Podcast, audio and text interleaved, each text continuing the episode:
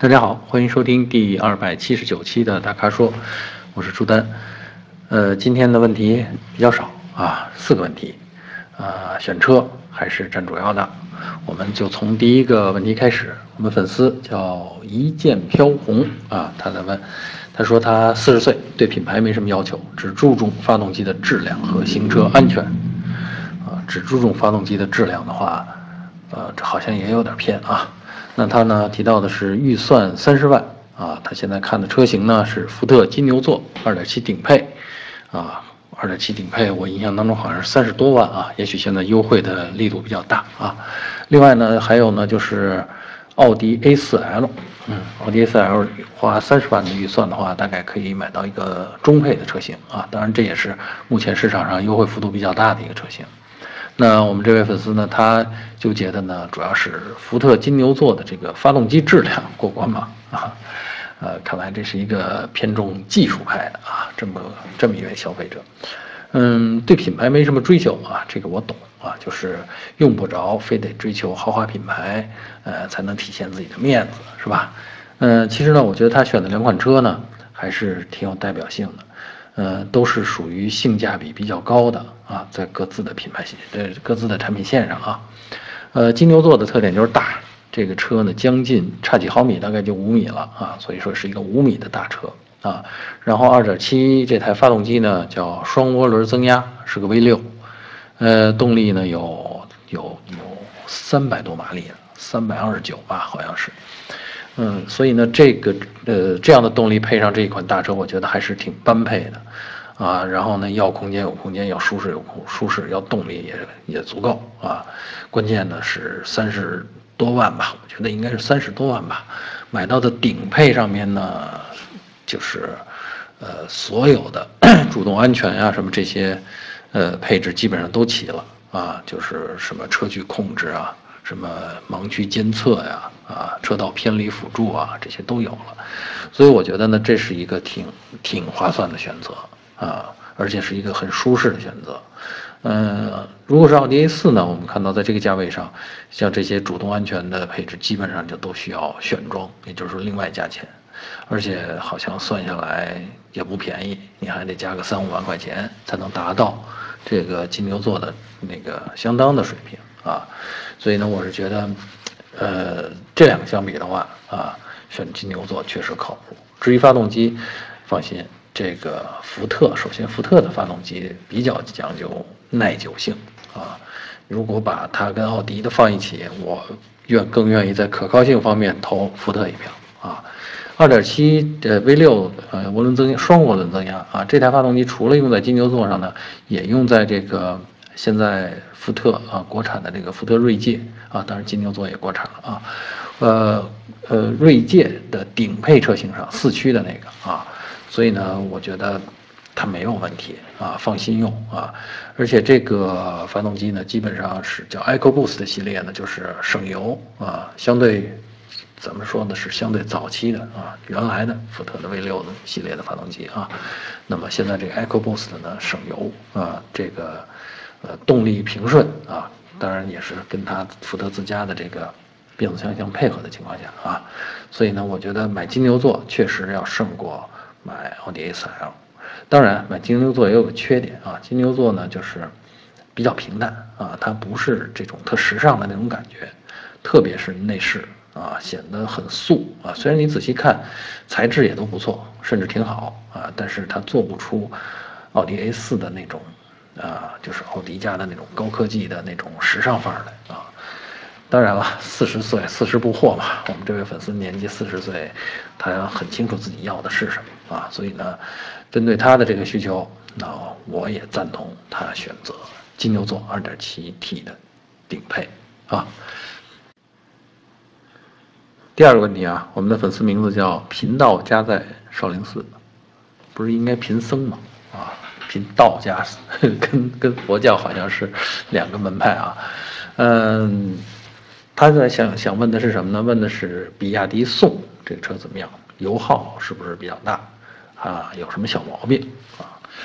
呃，首先啊，我觉得这个车呢挺靠谱的啊，无论是在在我们也也这个除了我们同时试驾过它的这个常规动力的呢，也试驾过它的这个混合动力的啊。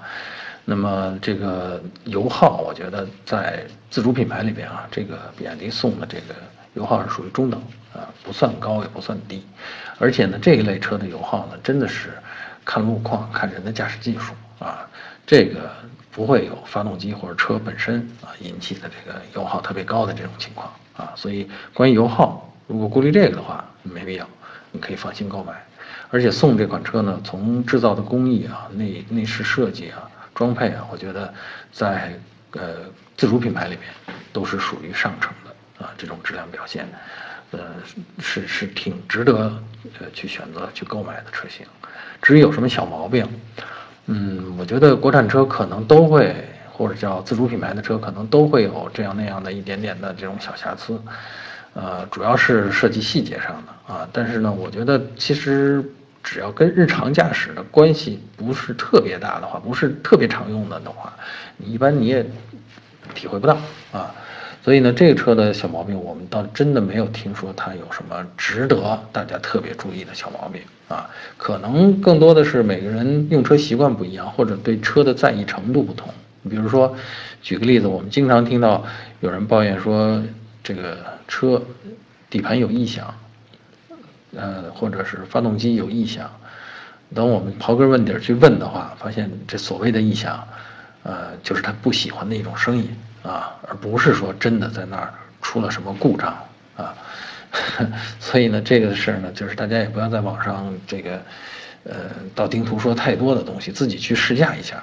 啊，去问问有这个车的朋友啊，可能就很多东西就释然了，就解决了啊。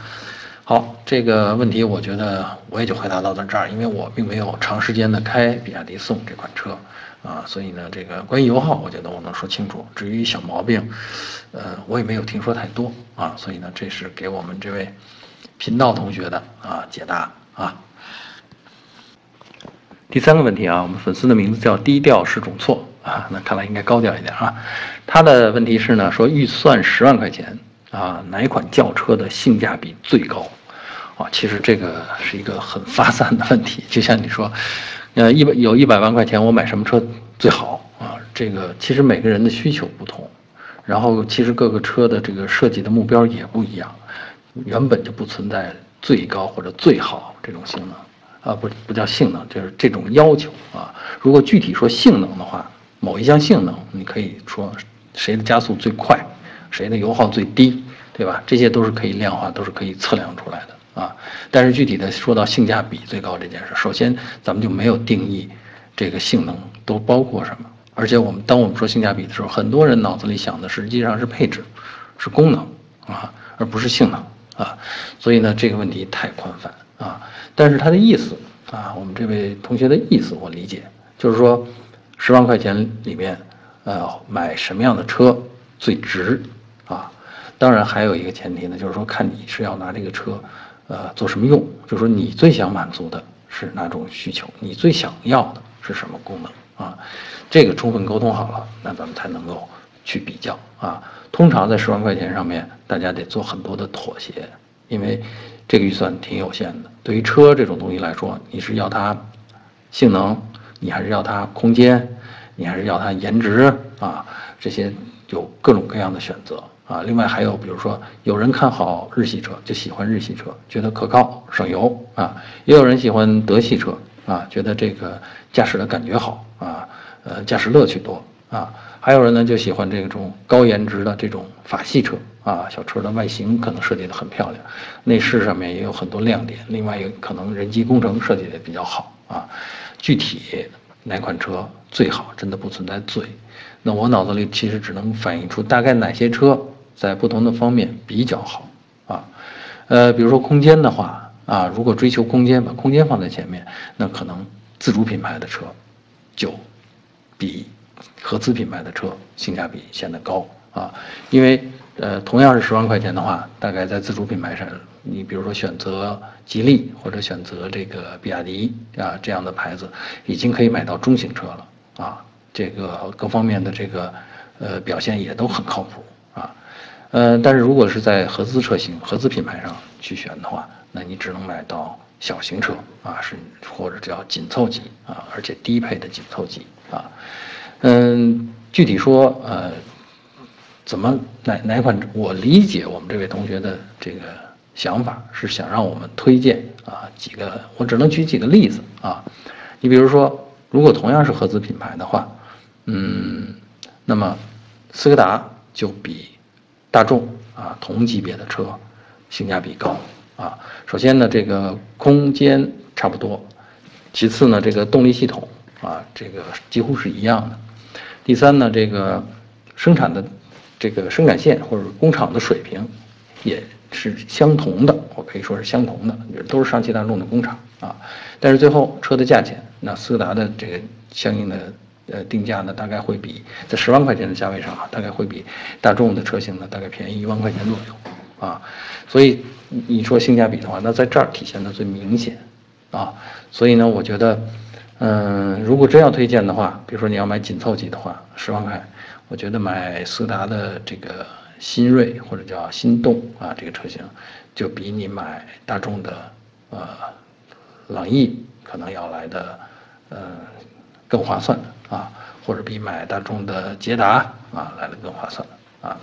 所以呢，我是觉得这上面呢，咱们还得清晰的去定义啊，你具体要的是什么啊？笼统的这么说，呃，真的不好比出来谁比较好，好吧？第四个问题啊，比较偏技术，我们的粉丝李晓明同学啊，他在问，呃，国产全新锐界的变速箱是爱信的吗？啊，我们帮他查了一下。啊，还真不是爱信的啊，嗯，这款变速箱呢，名字叫做啊 Select Shift，呃，它是福特跟通用联合研发的啊，目的呢就是为了适应这个节能环保的大趋势啊。这款变速箱呢，在轴向尺寸上相对呢也比比老的比以前的变速箱呢会缩短。呃，目的就是把这个发动机横过来用的时候，就是前轮驱动的这些车在用的时候，它更方便的在发动机舱里面进行布置啊。当然呢，也呃还有一些结构，比如说这个